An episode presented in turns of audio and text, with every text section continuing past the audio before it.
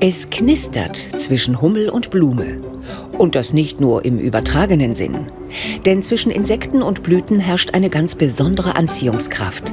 Landet die Hummel auf einer Blüte, springen die Pollen wie von selbst in ihren Pelz und haften dort fest an den feinen Härchen. Diese magische Verbindung zwischen Blumen und ihren Bestäubern untersucht Professor Daniel Robert von der Universität Bristol. Wenn man so ein Blumenbeet eine Weile beobachtet, stellt man fest, Hummeln landen nicht zufällig auf irgendwelchen Blüten. Im Gegenteil, sie meiden die Blüten, die gerade von anderen Insekten besucht wurden. Stattdessen suchen sie solche auf, die schon länger keinen Gast hatten. Diese Blüten hatten nämlich Zeit, ihre Nektarreserven aufzufüllen. Und ich vermute, die Hummeln wissen das. Über Millionen von Jahren hat sich zwischen Insekten und Blumen eine Win-Win-Beziehung entwickelt. Bienen, Hummeln und Co. bekommen Nektar und Pollen, dafür übernehmen sie die Bestäubung. Blumen können es sich also nicht leisten, ihre Bestäuber zu enttäuschen. Die kommen sonst nicht wieder. Die Hummeln hier investieren eine Menge Energie, um zu landen, wieder abzuheben und den Nektar zu finden. Aber Blumen haben auf den ersten Blick keine Möglichkeit zu sagen, du, ich habe gerade keinen Nektar für dich.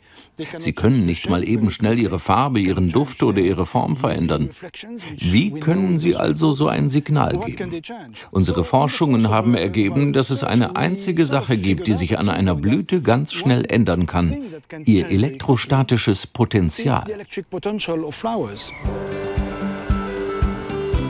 Teilen Blumen Insekten also über elektrische Signale mit, ob ihre Blüten voller Nektar sind oder aber leer?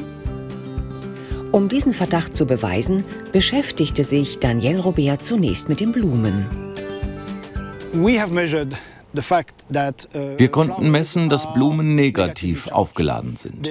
Das liegt daran, dass die Erdoberfläche negativ gegenüber der umgebenden Atmosphäre geladen ist.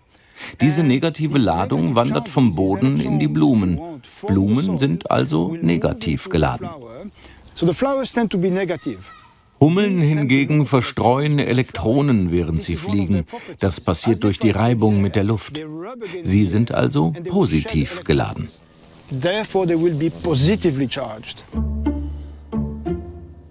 Dass Hummeln elektrostatische Felder wahrnehmen, konnte Daniel Robert im Labor nachweisen, mithilfe der institutseigenen Hummelvölker. Die Versuchstiere reagierten bereits auf winzige negative Ladungen, mit denen die Forscher nektarreiche Blumen simulierten. Ja, so ist brav.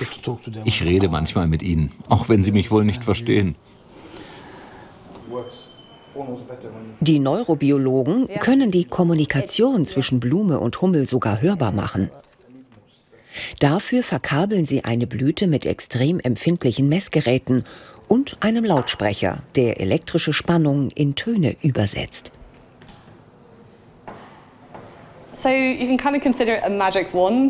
Das hier ist sozusagen unser Zauberstab, ein einfaches Stück Plastik.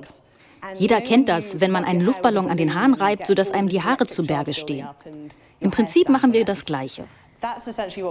Man reibt den Stab also über das Haar und diese Ladung ist der einer Hummel im Flug ganz ähnlich. Damit simulieren wir die Hummel für den Test der Messgeräte. So we can use this as a nice sort of mimic for a bumblebee flying around the flower. Je nach Entfernung wird der Ton lauter oder leiser. Alle Geräte funktionieren. Jetzt ist die Hummel dran.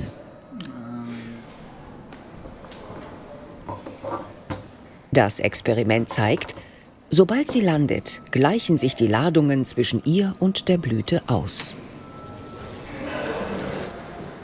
Alle folgenden Hummeln wissen so, diese Blüte ist schon besucht worden, also leer. Erst nach einiger Zeit produziert die Blume neuen Nektar und lädt sich währenddessen wieder negativ auf.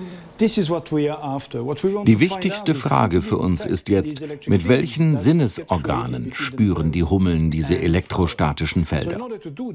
Dafür bringen wir neben dem Kopf einer betäubten Hummel Drähte an, zwischen denen wir dann eine winzige Spannung fließen lassen. Der Versuch findet in einem entkoppelten Raum statt. Das Labor ist gegenüber Erschütterungen von außen vollständig abgeschottet. Mit einem Laserstrahl kann Daniel Robert so sogar Bewegungen im Nanobereich vermessen. Seine Vermutung? Haare und Antennen könnten auf die Spannungsunterschiede reagieren. Diese Vibrationen, die wir jetzt hier sehen, sind so minimal, dass wir sie mit Hilfe einer Software grafisch verstärken müssen. In der Realität vibrieren diese Haare und Antennen um den Bruchteil ihrer eigenen Breite. Das sind Dimensionen, die wir nicht sehen können. Die Insekten aber ziemlich sicher spüren. Wo genau die Sinnesorgane sitzen, mit denen die Hummeln diese Bewegungen wahrnehmen, ist noch nicht ganz klar. Aber die vermeintlich magische Anziehungskraft zwischen Hummel und Blüte ist real. Alles in allem denke ich, dass wir damit die große Chance haben, eine neue Dimension der Kommunikation zu erforschen. Eine, die wir selbst überhaupt nicht wahrnehmen. Vielleicht gibt es sie auch zwischen anderen Insekten und Pflanzen oder sogar bei größeren Tieren. Also Wir wollen jetzt herausfinden, ob die Wahrnehmung elektrostatischer Felder auch außerhalb der kleinen Welt von Insekten und Blüten existiert. Für Hummel, Biene und Co. sind die elektrostatischen Felder jedenfalls eine entscheidende Navigationshilfe. Sie leiten zu genau den Nektartankstellen, die den Flug auch wirklich lohnen.